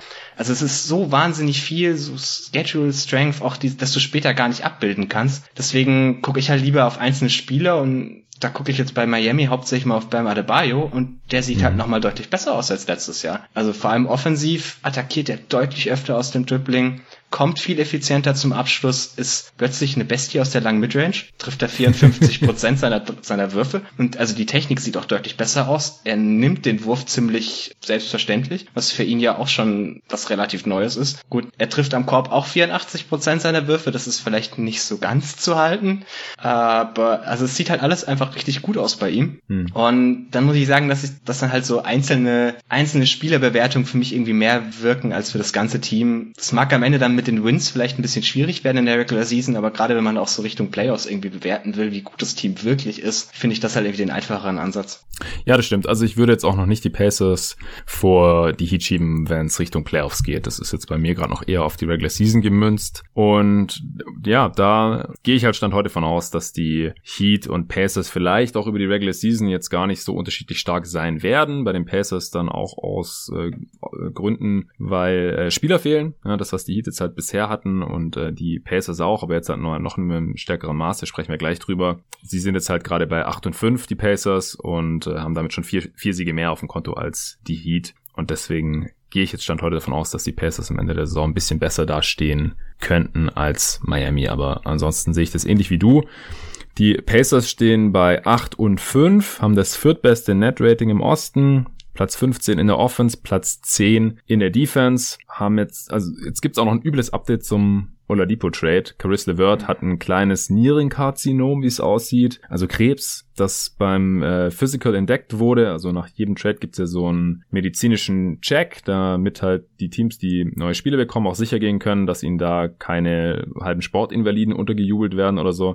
Aber normalerweise kommt da dann auch nichts Schlimmes bei raus, beziehungsweise hat es dann eigentlich auch keine großartigen Auswirkungen mehr auf den Trade. Also es gibt ganz selten mal, dass mal ein Trade nochmal im Nachhinein abgesagt wird. Vor Jahren zum Beispiel hatten die äh, Oklahoma City Thunder für Tyson Chandler getradet und dann nach einem Medizincheck haben die gesagt, oh Gott, den wollen wir auf keinen Fall haben. Das ist quasi ein physisches Wrack. Und dann äh, er kurze Zeit später bei den Mavs gelandet und da hat er dann noch die Championship geholt, ist bei den Knicks noch Defensive Player of the Year geworden und hat bis vor kurzem immer noch gespielt. Also keine Ahnung, was die da festgestellt hatten, aber die hatten hatten auf jeden Fall das Recht, aufgrund mhm. des Physicals dann zu sagen, nee, wir wollen doch nicht. Und hier gab es jetzt dann äh, aufgrund dieser Diagnose, die natürlich echt übel ist und äh, fällt jetzt für unbestimmte Zeit erstmal aus. Da gibt es noch weitere Tests. An dieser Stelle natürlich gute Besserung an äh, Chris LeVert. Die Nets mussten jetzt deswegen noch den Second Round, den sie eigentlich in den Trade bekommen hätten, an die Pacers geben. Das äh, wäre sonst nicht so gewesen. Also einen kleinen Ausgleich gab es irgendwie noch. Die Nets haben das sicherlich nicht gewusst und das kam jetzt irgendwie zufällig raus. Ich habe auch heute gelesen, dass äh, Nierenkrebs in einem frühen Stadium auch immer zufällig entdeckt wird, weil man einfach am Anfang noch überhaupt keine Symptome hat.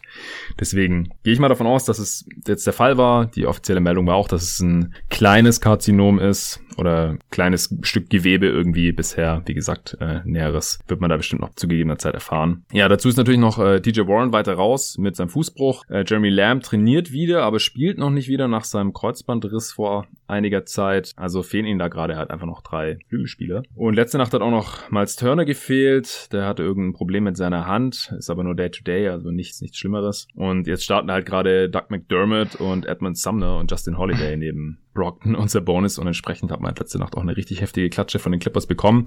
Aber ansonsten lief es ja gerade den Umständen entsprechend bisher ziemlich gut für Indiana, oder? Ja, also auf jeden Fall. Was ich sehr interessant finde, ist, wenn man so, so einen Coaching-Wechsel hat, mal zu gucken, wie wirkt sich das taktisch aus. Mhm. Und was man extrem sieht, ist, dass sich der Shotmix offensiv verändert hat. Also ja. sie, sie, nehmen jetzt plötzlich die meisten Abschlüsse aller Team am Ring und die zweitwenigsten Midranger, nachdem man unter Nate McMillan ja immer extrem viel aus der Midrange geworfen hat. Das mhm. wurde jetzt eigentlich mehr oder weniger komplett verbannt aus dem Spiel. Also der neue Coach der Pacers kommt ja auch so aus diesem Toronto Raptors Coaching Tree von Nick Nurse. Und man ja. sieht, dass er da, dass er da vieles mitgebracht hat. Auch gerade so dieses defensive System, wo sie teilweise sehr aggressiv auf den Ballhändler gehen und versuchen zu erzwingen, dass irgendwie die schlechten gegnerischen Spieler sie schlagen müssen. Am besten irgendwie nicht auf den Korb zu machen, was natürlich mit, gerade mit Turner auf dem Feld auch extrem gut funktioniert.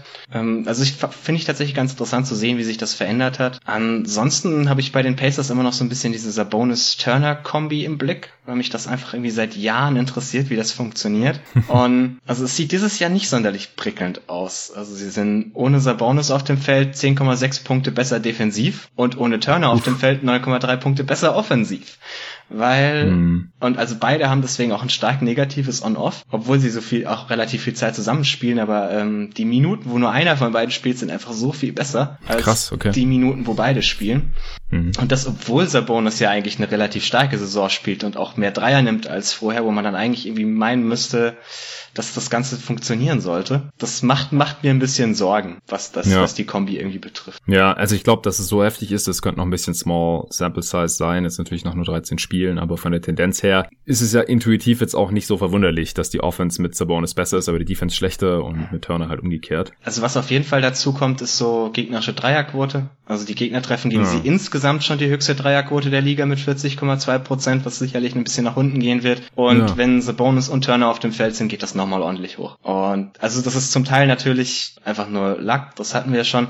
Zum anderen sind es aber halt auch so Dinge, wo man, wo man sieht, dass die Gegner schon viele offene Dreier bekommen, weil Sabonis halt am Perimeter nicht verteidigen kann. Ja, dafür ist er ein bisschen zu langsam. Das ist so eine der wenigen Lücken in seinem Game. Aber gut, so ist es halt, solange die beiden zusammen zocken. Nee, aber das mit Bjorkgren, das äh, war mir auch schon aufgefallen. Das äh, hatten Arne und ich auch in der Pacers Preview so ein bisschen antizipiert, dass sich das äh, Wurfprofil verändern könnte. Jetzt äh, vom nach dem Wechsel vom einen Nate von McMillan auf Bjorkgren, dass mehr Dreier genommen werden, äh, weniger äh, Midrange, dass sich die Defense auch verändern könnte. Und dass es alles so ähnlich aussieht wie bei Nick Nurse und das hat dem Team auf jeden Fall auch schon mal gut getan bis hierhin und sicherlich auch ein großer Grund, wieso sie sich jetzt hier so behaupten konnten, obwohl halt wichtige Spieler jetzt schon ausgefallen sind und auch noch weiter ausfallen werden. Leider. So, vier Teams haben wir noch. Auf Platz vier im Osten habe ich immer noch die Brooklyn Nets. Uh. Stehen bei acht und sechs. Ja, äh, können wir gleich drüber sprechen. Haben das zweitbeste Net-Rating im Osten jetzt schon, weil sie die fünftbeste Offense haben und defensiv noch auf Platz 15 stehen. Haben ihr erstes Spiel mit Harden Samstagnacht auch direkt gewonnen der auch als erster Spieler der NBA-Geschichte in seinem ersten Spiel für sein neues Team direkt mal 30 Punkte Triple-Double rausgeknallt hat mit 32, 12 und 14 und ich meine 22 der 32 Punkte waren in der zweiten Halbzeit, der hatte zur Halbzeit noch nicht besonders viele Punkte. Haben die Magic geschlagen, am Ende auch relativ komfortabel, also von wegen out of shape und so. äh, Kevin Durant hatte easy 42 Punkte, mal so nebenbei, Kyrie Irving hat noch nicht mal gespielt. Und äh, klar, die Nets hatten noch unendlich viele unnötige Turnovers, die sie mit Sicherheit noch irgendwie abstellen werden. Aber man hat schon gesehen, dass da offensiv wirklich äh, unendliches Potenzial vorhanden ist. Allein schon mit diesen beiden. Also das ist wirklich krass. Ich finde es wirklich faszinierend, mal wieder so zwei so gute Spieler im, im selben Team nebeneinander zu haben. Also vor allem offensiv natürlich gut. Äh, ich fand Harden jetzt auch defensiv gar nicht so schlecht in dem Spiel. Äh, DeAndre Jordan sieht so alt aus. Also da denkt man jetzt in der Offense, wird er einfach nur drei Lobs pro Spiel irgendwie reinknallen. Aber selbst das hat er nicht geschafft. Also zweimal hat er ein Lob-Anspiel von Harden bekommen beide nicht gefangen oder der eine wurde noch irgendwie deflected und, und die müssen sich auch noch ein bisschen eingrooven, glaube ich. Ich kann schon vor, kann mir schon vorstellen, dass Jordan noch ein bisschen mehr kann, aber puh, das ist echt übel, dass er gerade da der einzige Big ist. Also jetzt nicht nur defensiv, sondern halt auch da der Offense. Aber grundsätzlich machen wir um die Offense überhaupt keine Sorgen. Äh, ich finde, dass Harden da schon sehr gut reingepasst hat, ein sehr williger Passer war und auch früh den Ball schon abgespielt hat. Man hat den Ball auch in Transition gepusht. Ähm, also ich habe sie jetzt trotzdem noch in der Regular Season auf Platz 4, weil ich mir jetzt noch nicht so ganz sicher bin, ob sie wirklich besser sein werden als die anderen drei Teams. Da können wir ja gleich noch ein bisschen drüber diskutieren. Ähm, ich bin gespannt, ob die Pace jetzt wirklich so weit oben bleibt oder war ich gespannt vor dem Trade in erster Linie. Wir haben jetzt eine Top 5 Pace noch, also Spielgeschwindigkeit mit 102,5 Possessions pro Spiel. Und dann habe ich nach dem Spiel gedacht, hm, das ging jetzt eigentlich ganz flott hin und her. Und dann habe ich gecheckt und die Pace für dieses Spiel war auch 102,5. Also genauso wie vorher. Und ich kann mir schon vorstellen, dass äh, Steve Nash es ein Anliegen ist, dass die Pace einigermaßen oben bleibt, weil wir haben ja auch schon gesehen, dass Mike und D'Antoni äh, durchaus mit James Harden im Kader auch eine sehr langsame Pace äh, spielen lassen kann, wenn man halt ständig im Halfcourt ist und da dann über Harden ISOs geht. Hast du die Nets höher? Ich habe die Nets in der Regular Season auf zwei und in den Playoffs hätte ich sie gerade ziemlich deutlich an eins sogar im Osten. Uh, echt? Okay. Yeah. Dann machst du dir um die Defense keine Sorgen. Äh, es geht so. also es ist, es ist natürlich klar, am Ende zum einen, also ich gehe davon aus, dass sie halt irgendwie noch so, so einen Buyout-Center zusammenbekommen. Sie haben ja auch noch diese Disabled Player ähm, Exception von Dinwiddie. Also sie kriegen Aha, wahrscheinlich mhm. den besten Buyout Center, der irgendwo herkommt und das dürfte dieses Jahr ein paar davon geben. Ähm, Gerade wenn ja. du halt irgendwie mit fünf Millionen durch die Gegend wedeln kannst. Und ansonsten spielen sie halt wahrscheinlich mit Jeff Green auf der fünf. Ja, das ist defensiv dann alles nicht mehr toll, das ist schon richtig. Nee. Aber ich, ich weiß halt nicht, wie du dieses Team offensiv stoppen willst. Also Kevin Durant spielt bisher absolut in MVP-Form. Der macht 30 Punkte pro Spiel bei einem 123er O-Rating, hat ja. ein 68% True Shooting. Das ist für selbst für den ein Career High, was bei ihm ja schon echt was heißt. Krass, okay. Mhm. Äh, hat auch eine 27% Assist Percentage, für ihn auch ein Career High. Und das alles, obwohl er wahrscheinlich irgendwie den härtesten Shotmix der gesamten Liga hat. Also das hatten mhm. sie bei dem Nerder She Wrote Podcast, ähm, wo sie halt auch von so, mehr, also sagen wir mal, Insidern in der Liga so diese erweiterten Tracking-Datas bekommen mhm. haben, wo halt dann ganz klar hieß, okay, Carol Durant nimmt die am meisten contesteten Würfe der gesamten Liga.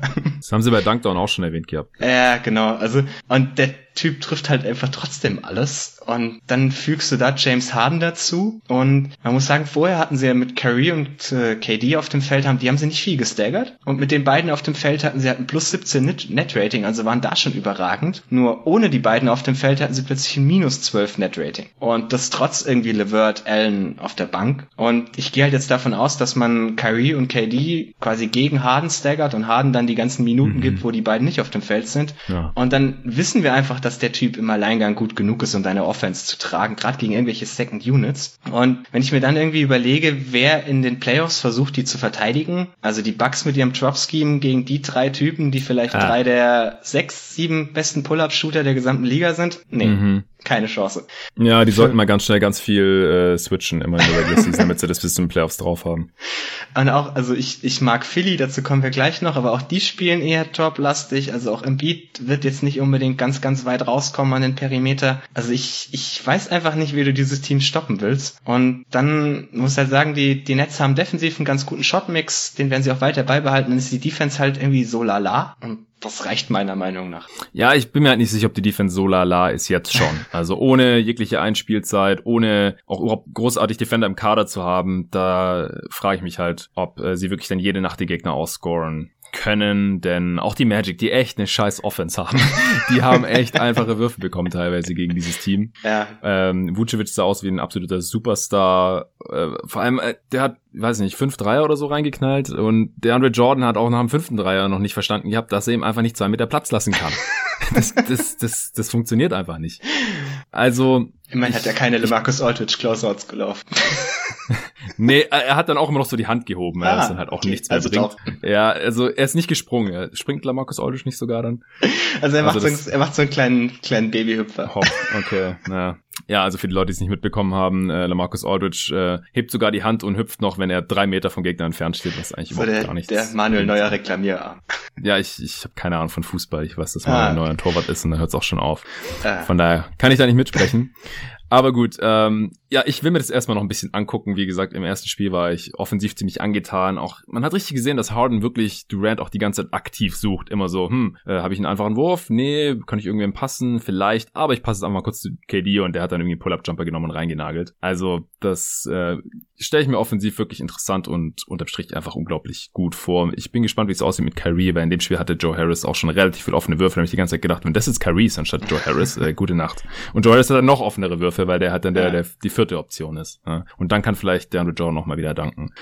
Wir werden sehen. Aber ja, ich gucke mir das jetzt erstmal noch ein bisschen an. Natürlich haben sie Potenzial hier auch über die nächsten Wochen sogar auf eins dieser Liste zu kommen. Äh, aber sie sind jetzt auch nur bei acht und sechs. Ja, das, äh, da haben sie einfach jetzt schon äh, ein paar Niederlagen mehr als die anderen Teams. Aber es ist alles kein, kein großer Rückstand hier jetzt oder so. Es gibt jetzt auch kein Team in der Eastern Conference, das bisher irgendwie alles zerstört hat. Vom, vom Record her, da kommen wir jetzt gleich noch zu. Aber ich kann mir halt dann jetzt schon noch vorstellen, dass die anderen Teams, die jetzt einfach ein bisschen eingespielter sind und halt auch defensiv vor allem viel besser sind als die Nets und offensiv auch gut genug sind, dass die jetzt halt über die Regular Season dann einen besseren Record haben. Und Richtung Playoffs, ja, also ich habe in meinem in meiner harden Trade Analyse, wo ich übrigens sehr übrigens sehr viel positives Feedback bekommen habe. Vielen vielen Dank. Äh, freut mich echt, dass der Pod so gut ankommt und anscheinend so interessant war, denn da hatte ich ziemlich viel Zeit reingesteckt. Da hatte ich ja schon gesagt, dass ich jetzt im ersten Jahr die Nets noch nicht als Favorit ansehe. In, äh, Im letzten Pod mit Arne, im vorletzten Pod hatte ich dann auch, haben wir darüber gesprochen, gesagt, dass wir die Lakers jetzt schon noch vor ihnen sehen würden. Im Osten kann ich mir schon vorstellen, dass sie es irgendwie in die Finals schaffen, aber ich glaube halt nicht, dass sie defensiv stark genug sind, um irgendwie LeBron und AD schon verteidigen zu können. Wie, wie siehst du es da bei einem potenziellen Finals-Matchup? Ja, also ich hätte sie in den Finals wahrscheinlich auch als das leichten Underdog, egal ob jetzt gegen die Lakers oder gegen die Clippers. Gerade weil okay. beide Teams auch deutlich besser dazu ausgerüstet sind, sie zu stoppen als die ganzen Ostteams. Ähm, also würde würde ich auch so sehen, aber muss ich halt auch überlegen, wenn das Team erstmal bis dahin kommt, bist du schon mal ziemlich nah an einem Titel.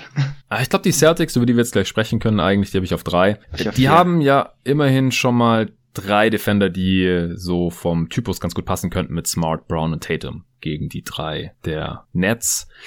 Deswegen, äh, die Celtics sind halt offensiv und defensiv normalerweise sehr gut. Diese Saison äh, extrem gebeutelt. Sie stehen bei 8 und 4. Zweiter im Netrating im Osten. Offense und Defense Platz 13 stand heute. Also offensiv da total eingebrochen, defensiv ein bisschen gefangen. Letztes Jahr waren sie ja in Offense und Defense Top 5. Äh, Netrating, wieso habe ich da jetzt Fünfter im Osten geschrieben und gerade Zweiter im Osten gesagt? Ich muss Weil es ein Net Netrating von plus 2 ist. Ich wollte mich gerade schon beschweren.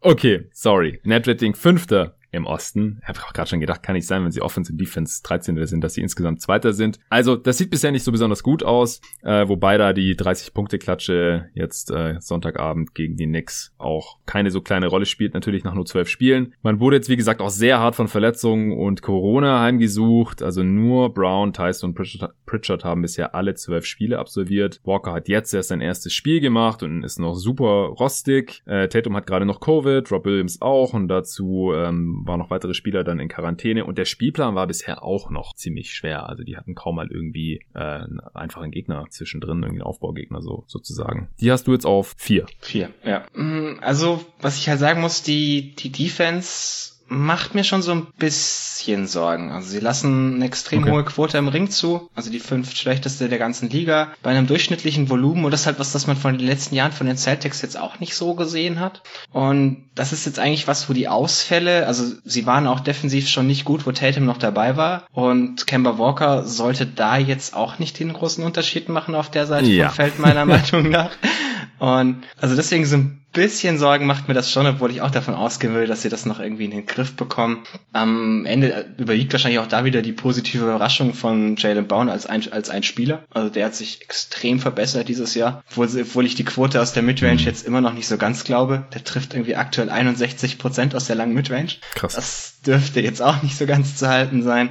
Und das, also das Krasse ist, es sind auch irgendwie 43 Prozent seiner Würfe kommen insgesamt aus der Midrange. Und da trifft er halt im Schnitt 55 Prozent, wenn man die kurze Midrange noch dazu nimmt. Also, das sind halt Zahlen, die, die er irgendwie nicht mal KD in seiner Prime gehabt oder jetzt gerade. Ja, ja, ja, genau. Äh, also, das, deswegen gehe ich davon aus, dass es ein bisschen runtergeht, aber trotzdem auf jeden Fall einen, einen guten Schritt gemacht. Ich sehe das Team halt einfach im, im Schnitt irgendwie nicht ganz so talentiert wie die drei Teams, die ich vor ihnen habe den Fehler habe ich letztes Jahr bei den Celtics schon so ein ja. bisschen gemacht, aber ich bleib, ist einfach, wenn ich mir so die, die Top vier Spieler angucke und es dann gerade irgendwie mit den Netz vergleiche oder so, ist einfach überall sind das irgendwie so zehn Plätze tiefer in so einem Top, was weiß ich, wie Ranking oder so.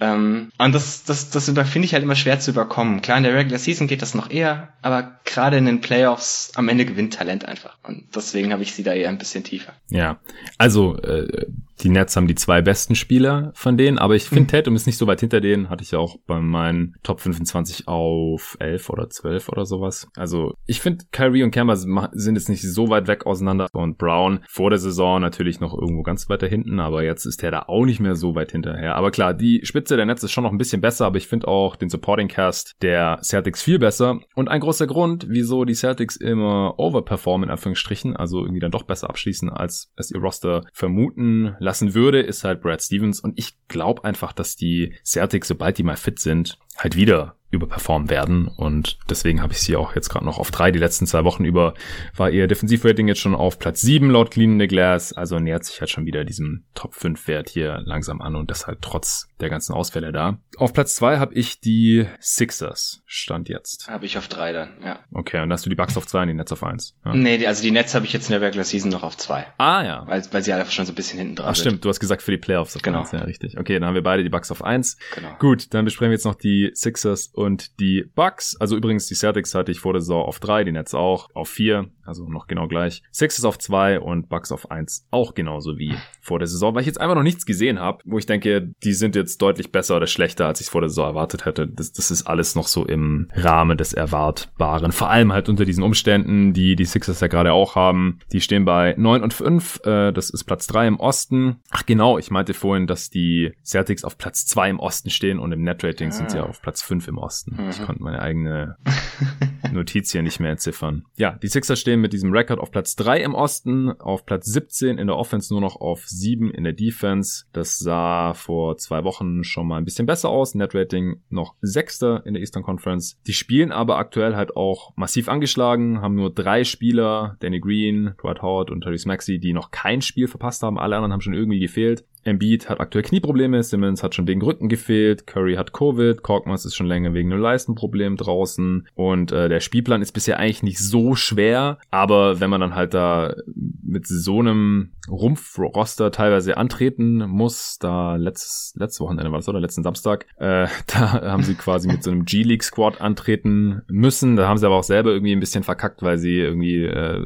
falsche Angaben gemacht haben, wer jetzt verletzt ist und das irgendwie auch zu spät gemacht haben und so weiter, sonst hätten sie vielleicht gar nicht spielen spielen müssen, so wie das jetzt ja auch bei vielen anderen Teams war in der letzten Woche. Na gut, äh, sie mussten jetzt halt spielen mit, mit diesem Rumpf-Roster. Äh, Simmons hat in den letzten zwei Spielen drei Dreier genommen, äh, keinen getroffen äh, und spielt einfach keine gute Saison für ihn bisher. Also so zwölf ineffiziente Pünktchen pro Spiel. Also man kann sagen, was man will, aber er kam ja trotzdem immer auf seine 15 bis knapp 20 Punkte pro Spiel und war immerhin effizient bei dem, was er getan hat. Das ist diese Saison halt noch nicht der Fall. Und obwohl man jetzt theoretisch mehr Spacing hat und halt auch sehr schnell spielt, man hat die viertschnellste Pace. Äh, und in dem Zusammenhang wollte ich dich auch noch kurz fragen, ob du jetzt anstelle von Maury Simmons plus X äh, für Harden abgegeben hättest.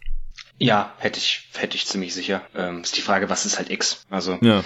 ähm, wenn, wenn X irgendwie so ein, zwei Firsts on top sind oder Muffy Cyborg, ja, kein Problem. Und ich gehe davon aus, dass Murray das halt auch gemacht hätte und stattdessen die Rockets halt gesagt haben, gib uns irgendwie drei Firsts und zwei Swaps und bitte noch Tyrese Maxi on top. Ja. Und dann wird's bei mir halt langsam auch so ein bisschen, bisschen gruselig werden. Also wenn du Ma Maxi ist der Dealbreaker bei dir, oder? Nee.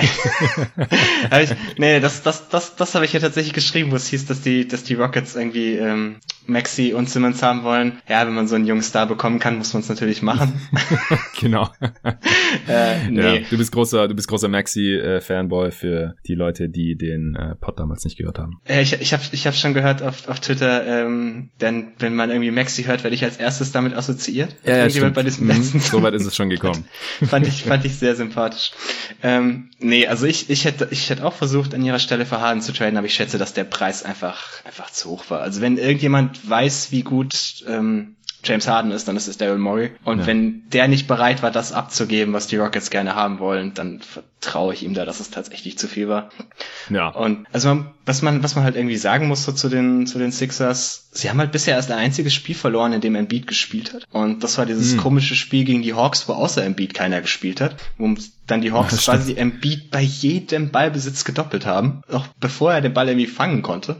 Und also muss sagen, in den anderen Spielen sah das halt schon richtig gut aus, sobald er gespielt hat. Er, er selber sah vor allem auch richtig gut aus. Also das mhm. war schon Defensive Player of the Year würdig, was er da defensiv gezeigt hat und auch offensiv stark verbessert, meiner Meinung nach. Ja, er ist so, so ein ganz früher MVP-Kandidat auf jeden Fall, also solange die Bilanz halt gut ist. Ja. Gerade so auch dieses, dieses Playmaking aus den, aus den Doppelteams heraus, das hattest du damals mit Arne angesprochen, dass er da immer noch Probleme hat. Also ich fand das dieses Jahr schon massiv verbessert. Wo man auch mal so ein bisschen gesehen hat, wie das mit Spacing aussehen kann, gerade wenn man ihm irgendwie den Pass gibt, der halt nur einen Pass weit weg ist und er nicht ähm, gedoppelt werden kann, ohne dass irgendwie Shooter in seiner Nähe frei sind. Es gibt ja. natürlich nur so diese, diese üblichen Probleme, wenn dein bester Spieler ein Big ist als primäre Option. Das ist einfach schwierig. Deswegen wäre ich auch sehr dafür gewesen, für Harden zu traden. Aber vielleicht findet man da ja irgendwie noch jemand anders. Und wenn nicht, dann muss halt Tyrese Maxi den primären Ballhändler geben. Ja, ja, das wurde ja direkt auch auf Twitter noch kritisiert, dass Arne das hier noch so lamentiert hatte mit Embiid beim Doppeln und sowas. Und im Endeffekt hat man sich dann in der Diskussion darauf geeinigt, dass er sich da schon verbessert hat, aber dass er halt immer noch nicht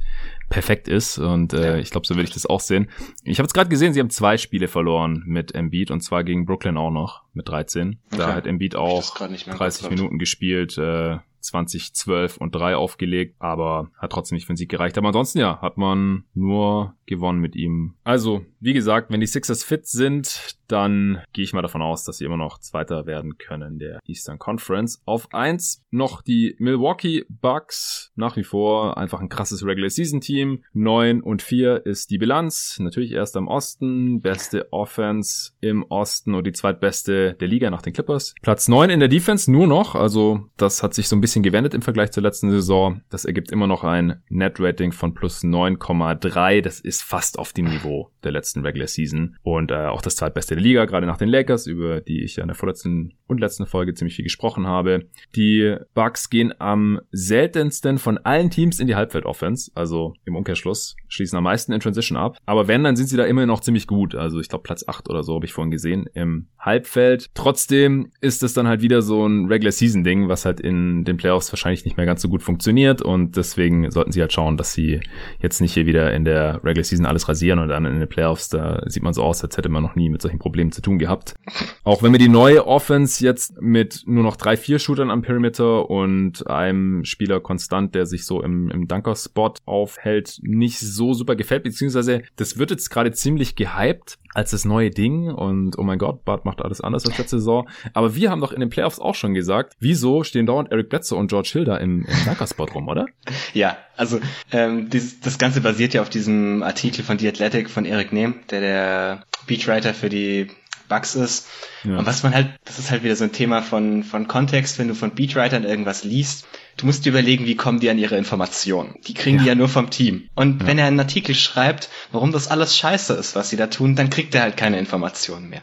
Deswegen hat er das in diesem Artikel halt verkauft, als wäre das irgendwie die neue Idee vor dem Herrn. Weil, also das, das Grundprinzip, das Grundprinzip ist gar nicht so dumm, das muss ich auch sagen. Also die Grundidee ist, dass du halt dadurch, dass du, dass du einen Spieler weniger am Perimeter hast, halt, wenn Janis vom Flügel aus angreift, es ist mehr Platz bis zum nächsten Mitspieler von ihm, wo das Doppelteam herkommen kann, so dass man ihm irgendwie den Drive abcutten kann. Was prinzipiell ja irgendwie erstmal logisch klingt. Das, das Problem ist nur, es hilft halt dann dafür der Spieler von dem Typ, der da im Tankerspot rumlungert. Ja. Und also es, es gibt, es, die Idee war dann so, klar, dann kann er halt irgendwie einfach den Pass durchstecken oder genau, so. Genau. Ja.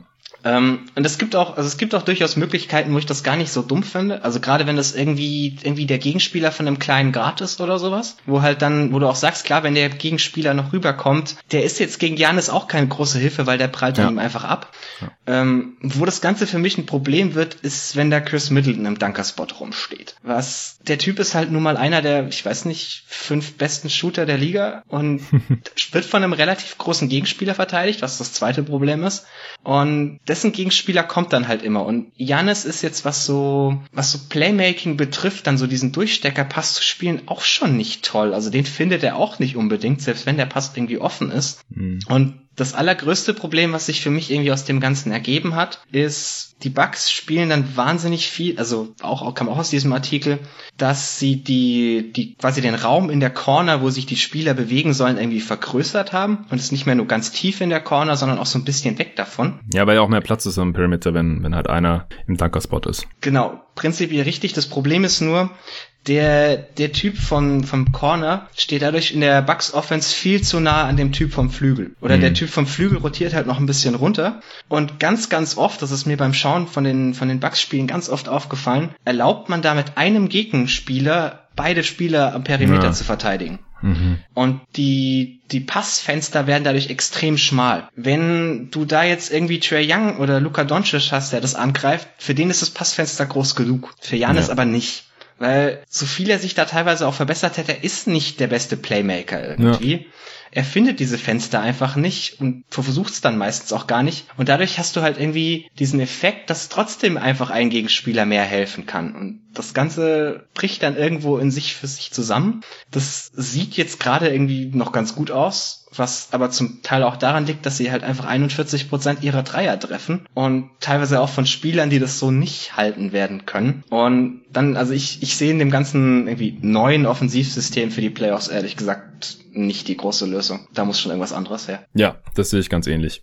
Also vor allem, wie gesagt, wir haben das ja auch schon mal in den Playoffs beobachtet und haben das als Problem ausgemacht, ja. weil einfach die Zone dann zu crowded ist und Janis Defender ist ja eh noch da und äh, manchmal dann auch der von Brook Lopez und wenn dann halt noch irgendwie ein, selbst wenn es dann irgendwie der Verteidiger von Bledsoe oder damals war es George Hill, dann halt jetzt, was weiß ich, Brent Forbes oder so ist oder DJ Augustin, äh, die können dann trotzdem irgendwie ihre Hände reinstrecken und den Ball strippen und so und das hat irgendwie äh, Janis alles erschweren. Also ich sehe darin auch nicht die Lösung. Äh, ich allgemein sehe ich die Bugs nicht als Top-Offense an, also für die Regular Season hat vielleicht schon einfach, Janis ist gut genug dafür und man hat genug Shooting, altes Lied und man geht viel in Transition und ist da nicht wirklich zu stoppen und so. Aber die große Frage ist ja nicht bei den Bucks, können die wieder Erster in der Regular Season werden, sondern können die in den Playoffs halt auch mal in die Finals kommen und vielleicht sogar einen Titel gewinnen. Und äh, bis, bis die Frage nicht beantwortet ist oder bis wir dafür nicht ganz klare Anzeichen schon in der Regular Season sehen und die, die sehe ich jetzt halt gerade nicht, äh, dann ist es für mich jetzt nicht so super relevant. Also ob die jetzt hier auf Platz 1 stehen im Power Ranking in der Regular Season oder nicht, denn das tun sie schon seit zwei Jahren Prinzip.